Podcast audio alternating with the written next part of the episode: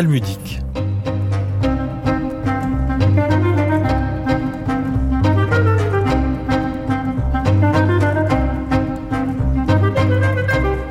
Pascal Samuel, Cécilie Champy, bonjour. Bonjour, Marc-Alain Waknin. C'est un très grand plaisir de vous retrouver cette semaine pour poursuivre notre conversation autour de l'œuvre de Shana Orloff. Nous allons aborder aujourd'hui l'œuvre proprement dite, selon un angle que nous avions déjà esquissé lors de la première émission, celui de la question du nom de l'artiste. Il faudrait dire des noms de l'artiste et des noms de sa famille.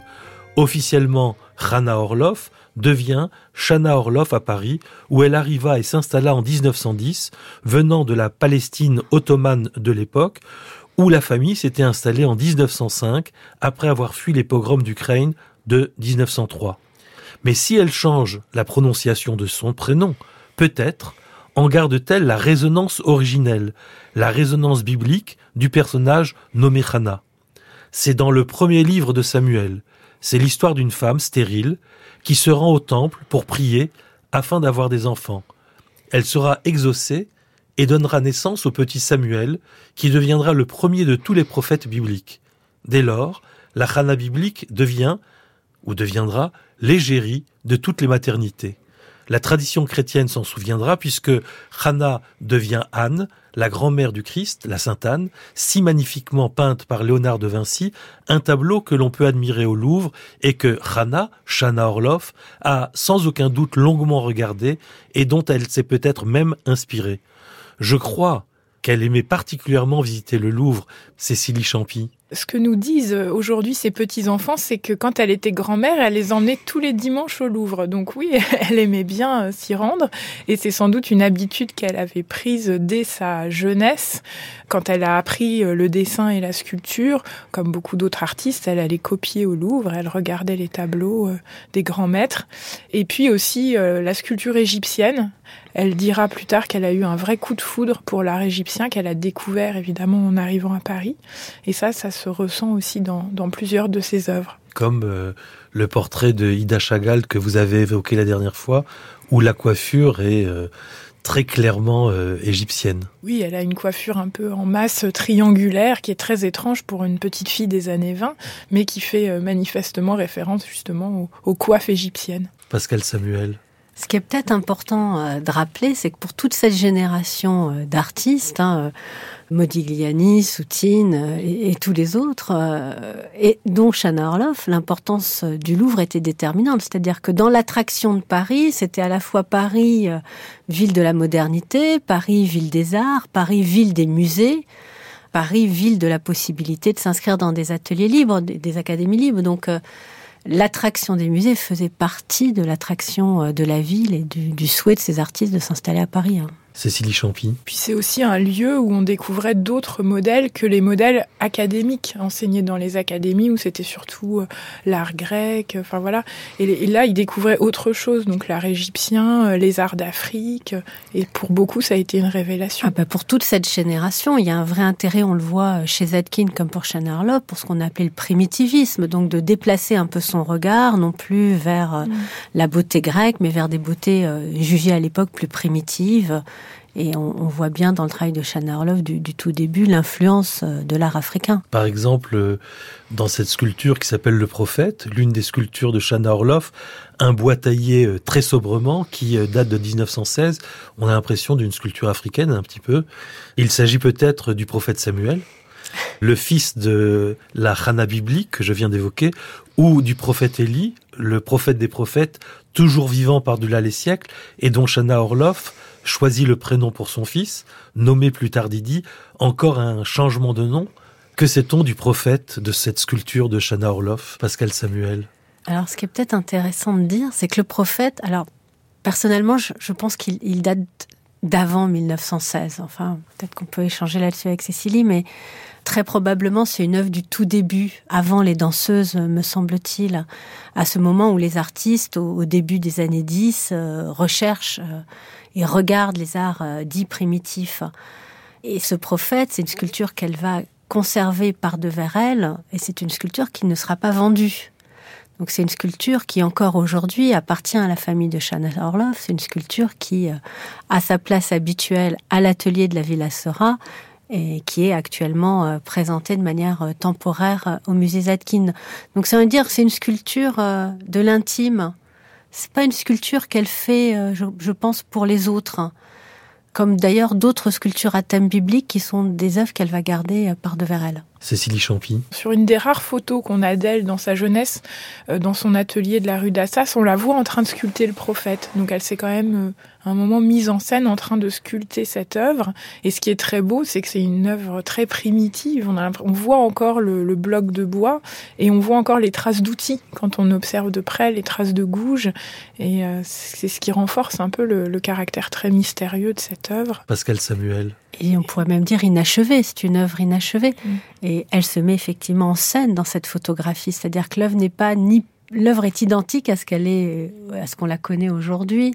Donc elle n'est pas en train de la faire, mais elle se met en scène pour le plaisir du photographe, en train de faire semblant de sculpter mm. cette œuvre. Alors cette œuvre, elle a été faite avant. Oui, c'est peut-être une espèce de totem qu'elle a dû garder, un des premiers essais peut-être de, sculpture sur bois, hein, quand on voit toutes ces traces d'outils. Alors vous venez d'évoquer euh, une photographie. L'œuvre de Shana Orloff a été très photographiée parce qu'il y avait un photographe, euh, Marc Vaux, euh, qui a photographié je dirais presque l'ensemble de l'œuvre pour documenter cette sculptrice, Pascal Samuel. Margot est même important pour toute cette génération d'artistes, c'est-à-dire que Margot était un, un, photographe qui travaillait à Montparnasse, qui dans l'entre-deux-guerres partait d'atelier en atelier avec euh, son appareil à chambre et réalisait euh, les photographies des œuvres pour les besoins des expositions et des catalogues. Et c'est vrai que grâce à lui, nous avons des photographies anciennes des œuvres de Shana Orloff et nous avons notamment des photographies des œuvres qui ont par la suite été spoliées et que donc très longtemps nous n'avons connu par exemple l'enfant Didi qu'à travers une photographie en noir et blanc qui était la dernière trace, la seule preuve d'existence finalement que cette œuvre avait bien existé avant la spoliation. Donc effectivement, la photographie, les photographies de Marc Vaux, et Marc Vaux a photographié comme ça des centaines d'artistes à Montparnasse, permet de documenter de manière admirable le travail des artistes de cette génération. Revenons, si vous voulez bien, au thème de la maternité. Quelle est son importance? Que dire de ces maternités, Cécilie Champy? Alors effectivement, la maternité, c'est central dans la vie de Shana Orloff, on en a déjà parlé, mais c'est aussi central dans son œuvre, et c'est une des rares euh, artistes femmes justement à faire le lien, parce que souvent on dit que création et procréation euh, ne vont pas de pair, et d'ailleurs c'est ce que lui disaient euh, ses amis quand elle s'est mariée, hein, quand elle a épousé Harry Jussman, on lui a dit, bah ça y était mariée, fini la sculpture, tu n'auras plus le temps, et évidemment elle a, montré l'inverse. Et dans beaucoup d'interviews, elle dit que la maternité est vraiment à la source de son art et que les artistes femmes euh, réalisent mieux des maternités parce que justement elles ont fait l'expérience de la maternité dans leur corps, dans leur chair. Hein. elle, emploie vraiment ces mots. Donc voilà, pour elle, la maternité est vraiment à la source de sa création artistique. Pascal Samuel. Je crois qu'au-delà même de, la maternité, ce que je trouve particulièrement euh, intéressant, c'est que c'est cette représentation du corps féminin sous toutes ses formes. Ce corps féminin euh, fluide, sylphide euh, de la jeunesse, ce corps féminin enceinte, c'est pas du tout un sujet que les sculpteurs de l'époque apprécient. Or, elle, elle s'y et elle le fait de manière très stylisée, très géométrique, dire la femme enceinte devient un sujet d'étude euh, innovant sous, le travail de, Shana Orloff. Et pareil pour la maternité, ça lui donne l'occasion de représenter aussi les corps imbriqués les uns dans les autres, euh, c'est-à-dire euh, la mère et l'enfant qui ne forment qu'un et une sorte de symbiose des, êtres. Hein. Alors les maternités sont peut-être de bons exemples pour parler des influences esthétiques de Shana Orloff. Vous venez de commencer à l'esquisser. Euh, je pense à la maternité de Engev, les bras levés, qui fait penser aux baigneuses de Picasso et en particulier à ce tableau euh, Deux femmes courant sur la plage datant de 1922. Quelles furent de manière générale les inspirations esthétiques de Chanda Orloff, Cécilie Champy Elles sont très très variées. Dans le domaine de la sculpture, elle dit qu'elle admire beaucoup Rodin, Chana Orloff, c'est le sculpteur qu'elle admire le plus, mais c'est pas vraiment le, le sculpteur qui l'a beaucoup inspiré, en tous les cas à ses débuts. hein, parce que je pense que l'influence de Rodin revient après la guerre. Vous voyez, quand vous voyez le retour, qui est une sculpture très émouvante qui date de 1945, on a un modelé qui est très accidenté, qui peut faire penser quand même un petit peu à Rodin. Mais à ses débuts, dans les années 10, les années 20, c'est vrai que sa sculpture fait plutôt penser à, à l'œuvre de Brancusi ou à l'œuvre de Pompon, un artiste animalier qu'elle connaissait, qu'elle admirait beaucoup. Hein, avec, euh, ils ont la même façon de synthétiser les formes et d'avoir ce goût pour des formes épurées, très lisses, hein, très on, pense à l'ours de Pompon et effectivement euh, le lycée des œuvres, euh, on y pense immédiatement. Alors est-ce que c'est des influences ou est-ce que c'est des convergences? Ah, pour Pompon, je pense que c'est vraiment des influences parce qu'elle a fait un portrait de Pompon, ils se connaissaient tous les deux, et Pompon euh, devient célèbre tardivement dans les années 20, donc ils sont vraiment contemporains. C'est pas la même génération, mais ils, créent au même moment en fait. Alors on a évoqué euh, le personnage biblique de, de Anna, de Hannah, la mère du prophète Samuel. Il y a deux autres figures bibliques qui se profilent dans l'œuvre de Shana Orloff. Ruth et Noémie. Là encore une histoire de maternité, une histoire d'amitié aussi. Je cite le texte biblique car je crois que c'est important. Alors Noémie dit, Vois, ta belle-sœur est retournée à sa famille et à son Dieu, retourne toi aussi et suis ta belle-sœur. Mais Ruth répliqua, N'insiste pas près de moi, pour que je te quitte et m'éloigne de toi, car partout où tu iras, j'irai, où tu demeureras, je demeurerai, ton peuple sera mon peuple et ton Dieu sera mon Dieu. Là où tu mourras, je veux mourir aussi et y être enterré. Que Dieu m'en fasse autant et plus si jamais je me sépare de toi autrement que par la mort. Et lorsque Ruth eut un enfant avec Boaz, le célèbre Bose de la légende des siècles, le texte dit Noémie prit le nouveau-né, le mit sur son giron et se chargea de lui donner ses soins, et les voisines désignèrent l'enfant en disant Un fils, est né à Noémie, elles l'appelèrent Obed, celui-ci devint le père de Jessé, père de David.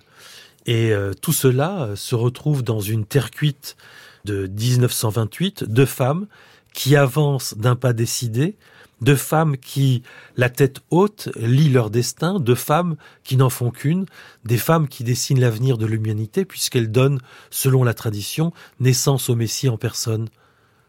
Pascal Samuel. Alors on a effectivement dans cette sculpture deux corps féminins qui n'en forment qu'un.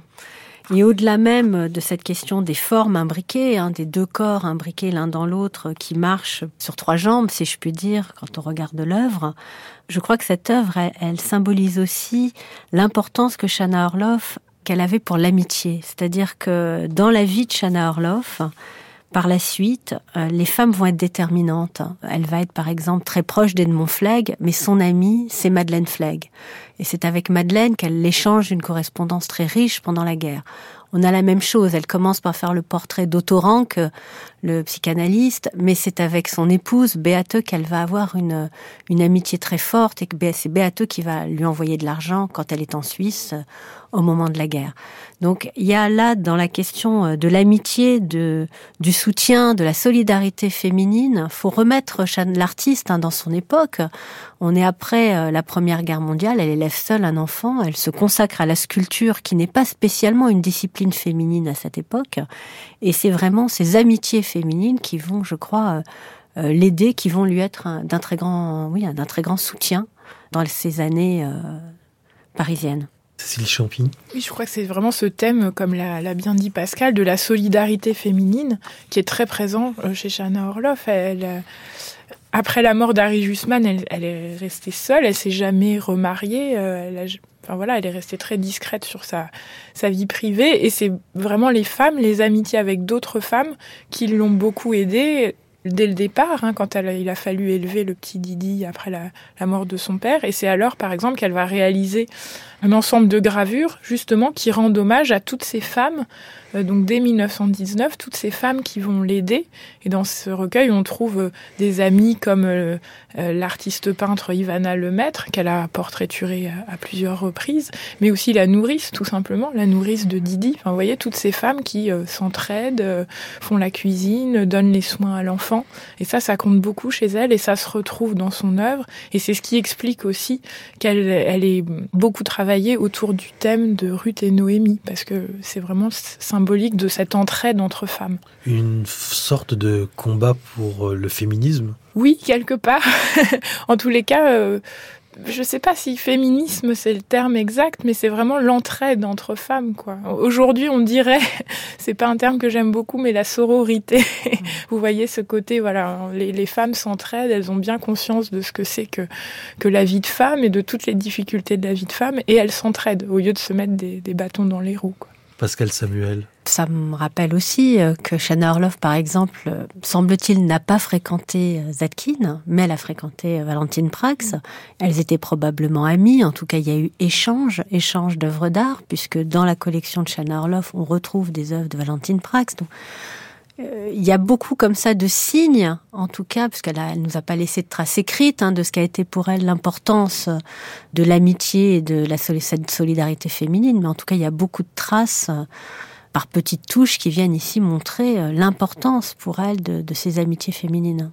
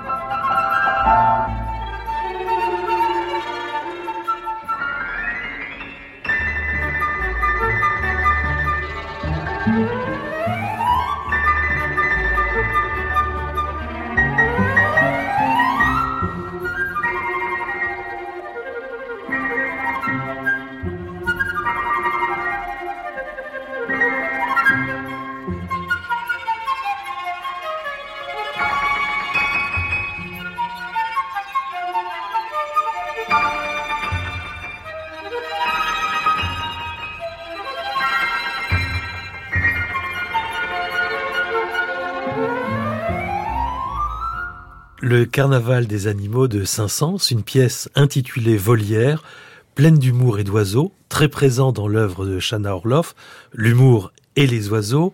Alors si nous avons choisi Saint-Saëns, c'est qu'il est né en 1886 c'est-à-dire quasiment la même année que Shana Orloff, et que la pièce que nous venons d'entendre date de 1922, c'est-à-dire au moment où Shana Orloff est en train de sculpter ses maternités et les autres pièces que nous avons évoquées. Ici, Emmanuel Pahu à la flûte, les sœurs Labec au piano et Simon Rattle à la baguette. Une façon euh, de faire un clin d'œil au bestiaire ailé que nous offre Shana Orloff avec moult hérons, pans, euh, coucou et bien sûr des aigles, car comment échapper en effet à cet oiseau royal qui se dit précisément Orlov en russe?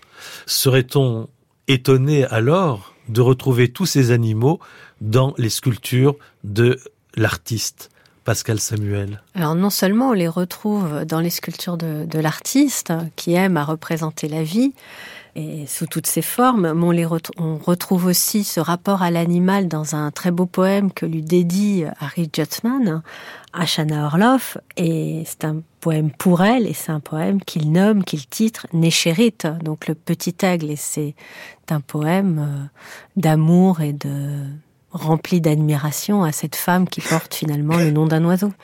Il y a là à la fois un diminutif qui renvoie euh, à son amour et à cette traduction du nom de Orloff en, hébreu. Hein.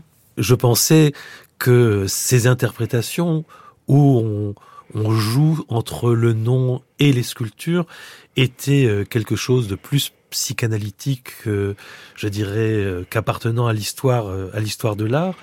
Pascal Samuel. oui, je dirais que dans ce poème d'Harry Jossman, on sent bien l'importance de la vie, du souffle de vie et que c'est finalement euh, au centre de l'œuvre de manière globale de, Shana Orlov, pas simplement euh, à ses débuts au moment où ce poème est rédigé, mais c'est ce qui irrigue toute l'œuvre, c'est c'est ce, ce, regard sans cesse bienveillant que Shana Orloff euh, a sur le monde et je crois que c'est aussi ce qui touche aujourd'hui le public et ce qui fait son, son succès au moment de ses expositions. Alors dans tous les écrits et tous les témoignages oraux que nous avons sur ces portraits, quand on dit portrait, il ne faut pas oublier que ce sont des, des portraits en sculpture. Alors il faudra nous dire euh, à qui appartiennent tous ces portraits. On dit que Shana Orloff fut pionnière dans sa façon de sculpter, dans l'esthétique de ses œuvres. J'ai envie de dire en hébreu manishtana. Quelle différence Qu'a-t-elle apporté de nouveau euh, à l'exercice du portrait, Cécile Champy ce qui est nouveau, c'est qu'elle synthétise les formes. Hein. Elle ne garde que l'essentiel. C'est-à-dire qu'elle procède par épure. Et c'est ce qu'appréciaient beaucoup euh, ces modèles et les critiques euh, de l'époque. Et c'est grâce à ça qu'elle était considérée comme moderne. Et quand on regarde ses portraits aujourd'hui, on se rend compte qu'effectivement, ils sont très ressemblants.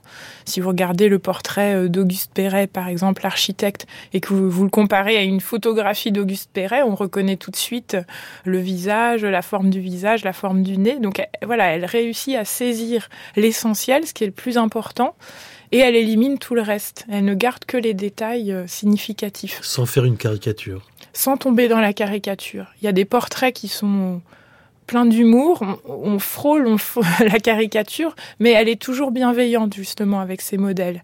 Elle ne les flatte pas. Hein. par exemple, dans l'exposition du musée Zatkin, on est accueilli par un, portrait d'homme assis qui s'appelle euh, L'homme à la pipe et qui est en fait le portrait d'un peintre, David Vidopf.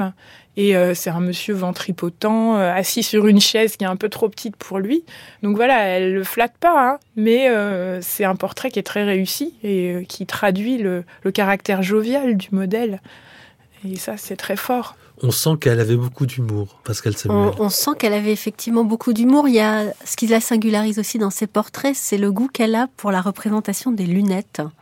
Et c'est assez amusant parce que finalement, l'œil quand on regarde de près, on comprend bien qu'il se passe quelque chose au regard de près. Et l'œil est sur la lunette.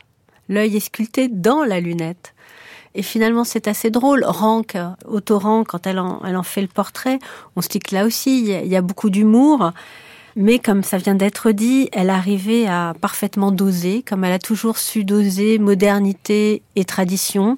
Une fois encore, elle, a réussi parfaitement à doser. C'est ce qui a fait euh, son succès, son succès auprès des collectionneurs, mais aussi son succès, on l'a pas encore dit, auprès des institutions. Elle est une artiste qui est achetée par l'État dès 1925, c'est très tôt. Donc euh, dès 1925, elle est une artiste reconnue, elle a des collectionneurs euh, privés, mais aussi les institutions s'intéressent à son travail et elle rentre dans les collections publiques, curieusement, avant Chagall, ou même avant Modigliani, c'est très intéressant de le, rappeler. Elle fait une carrière euh, foudroyante, elle arrive en 1910, en 1925, 15 ans après, elle est une artiste reconnue. Alors la question qui émerge immédiatement en vous écoutant, c'est pourquoi a-t-elle été oubliée, Cécile Champy? Alors il y a sans doute plusieurs raisons. Le fait qu'elle soit une artiste femme, sans doute, et aussi une sculptrice. Hein. Les, les stars de l'école de Paris sont tous des peintres. Chagall, Modigliani, euh, Soutine. La sculpture est toujours un petit peu en retraite. C'est un art qui est quand même plus difficile pour le grand public en tous les cas. Et puis il y a aussi son indépendance. On a parlé de son tempérament. Euh, à la précédente émission. Et euh, c'est vrai que cette indépendance, on la retrouve dans sa carrière. Elle a jamais voulu se raccrocher à un mouvement artistique en particulier, à aucun des ismes qu'on connaît bien en histoire de l'art. Par exemple, les cubistes, euh, c'est ce qu'elle dit, lui ont reproché de pas se raccrocher complètement à, ce courant. Et ça, je pense que autant de son vivant, euh, ça l'a pas gêné pour faire carrière, autant après sa mort, c'est sûr que les électrons libres en histoire de l'art, bah, on les oublie plus facilement parce que les historiens d'art aiment bien classer, hein.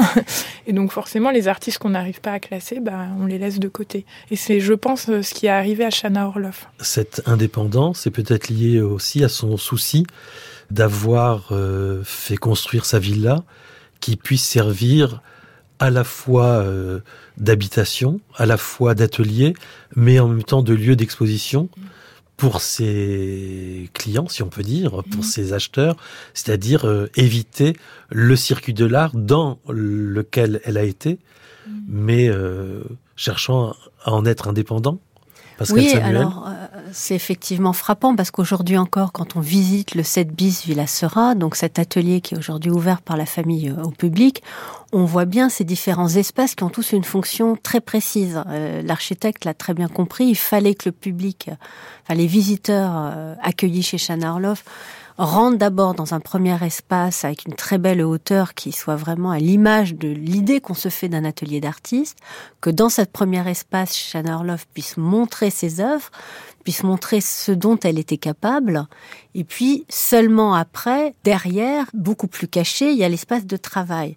Donc, il y a ce premier espace qui est l'espace, on va dire, de la monstration, de l'exposition. Et effectivement, ça lui donnait une indépendance. Mais elle a toujours, en tout cas dans ces années-là, travaillé euh, avec des expositions régulières, aussi bien dans des institutions, en France, à l'étranger, que dans des galeries d'art. Donc j'ai envie de dire que c'était un peu un plus, un plus par rapport à quand même à ce travail de commande, de commande de portrait qu'elle avait euh, et qui lui a permis de, gagner son indépendance dès le milieu des années 20. Nous avons parlé des thèmes et, du style. Euh, nous avons parlé des matières la semaine dernière. On a parlé de, de l'atelier. Je pense que c'est aussi l'occasion euh, de parler de ces petits-enfants, Ariane et Eric, qui font un travail formidable, Cécilie Champy. Oui, donc Ariane Tamir et Eric Jussman, donc les petits-enfants de Chana Orloff, les enfants d'Elie euh, Jussman, ce sont eux qui dirigent hein, les ateliers musée Chana Orloff, Villa Sera euh, dans le 14e arrondissement, et qui euh, assurent eux-mêmes les visites, qui ont décidé donc d'ouvrir ce lieu exceptionnel au public. Et c'est grâce à eux que nous avons pu organiser l'exposition au musée Zatkin, parce qu'ils nous ont ouvert grand les portes de l'atelier. Ils sont très généreux de nature et ils ont prêté beaucoup d'œuvres. Nous avons parlé euh, dans cette euh, émission euh, des frères de Shana Orloff, de son mari, de son fils, de ses petits-enfants. On aurait pu parler aussi euh, de ses sœurs et élargir la famille. La famille était importante pour elle. Il y a d'ailleurs une sculpture qui s'intitule Le baiser euh, ou la famille. Je pensais en regardant cette sculpture et en pensant à toute cette famille qu'elle évoque, à la famille euh, dans les temps de bonheur et aussi dans les temps de malheur. Je ne sais pas si vous désirez en parler, mais le musée d'art et d'histoire du judaïsme, en la personne de son directeur Paul Salmona, que nous avons reçu il y a 15 jours, a tenu à l'évoquer, le fait que des descendants très très proches de Shana Orloff ont été euh, tués et pris en otage lors du pogrom du 7 octobre dernier en Israël, au kibbutz Be'eri. Comment euh, les différentes expositions que nous avons évoquées font écho à ces terribles événements, ou peut-être, pour une raison ou une autre, que l'on peut comprendre, il est préférable de laisser ce point sous silence, Pascal Samuel. Alors pas de silence, au contraire. Je pense que c'est vrai qu'on a été, j'ai envie de dire, euh, percuté par l'actualité. Nous avons ouvert euh, simultanément les deux expositions euh, euh, mi-octobre, donc très peu de temps après euh, les événements tragiques du 7 octobre. Cette actualité euh, dramatique a rappelé euh, à la fois les liens que Shana Orloff avait avec sa famille qui était en Israël. Vous l'appelez rappelé, hein, Shana Orloff passe ses années de jeunesse en Israël, décède en Israël en 1968 alors même qu'elle est là-bas pour une grande rétrospective et que de ses nombreux frères et sœurs, beaucoup aujourd'hui sont toujours en Israël et que même sa petite fille vit entre, entre les deux pays. Donc les liens sont, sont étroits. Et le 7 octobre, toute une partie de la famille de Shana Orloff, qui vivait sur le kibbutz de Be'eri, a, qu'ils avaient fondé. qu'ils avaient fondé, donc leur grand-père avait fondé, on est là, là donc à la troisième génération, a été enlevé. Et ce qui a été pour nous saisissant, c'est non seulement, bien sûr, c'était la famille de Shana Orloff, mais c'était une famille entière, c'est-à-dire ont été enlevés Shoshana Haran, mais également euh, sa fille, son mari, ses petits-enfants. Le mari de Shoshana Haran a été euh, assassiné euh, le 7 octobre. Sa belle-sœur et son beau-frère l'ont été également. Donc ça a été comme un choc, comme une déflagration qui s'est abattue sur cette famille et qui nous a renvoyé à une histoire douloureuse. C'est-à-dire qu'on aurait dû être sur une exposition simplement à, à nous réjouir. Or, nous n'arrivions plus à, à nous réjouir parce que la famille était dans l'attente d'avoir des nouvelles euh, des siens retenus en, otage. Donc, on, on a là euh, comme une une histoire malheureusement qui se répète. Et récemment, nous avons appris qu'une œuvre également de Shana Orloff qui se trouvait sur le kibbutz de Be'eri a été euh, volée le, le 7 octobre. Donc là aussi, c'est comme euh, c'est comme une répétition, une répétition de, moments, une répétition euh, de l'histoire et euh, une violence qui ressurgit euh, de manière dramatique.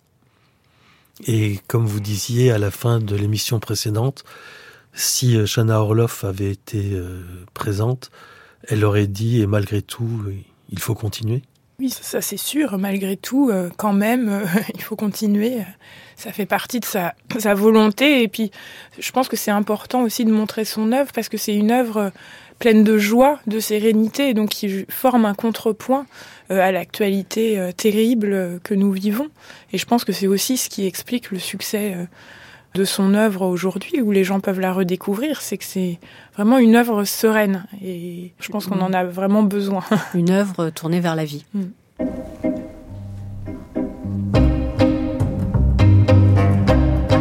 Merci euh, Pascal Samuel, merci Cécilie Champy euh, pour ces deux émissions euh, absolument passionnantes.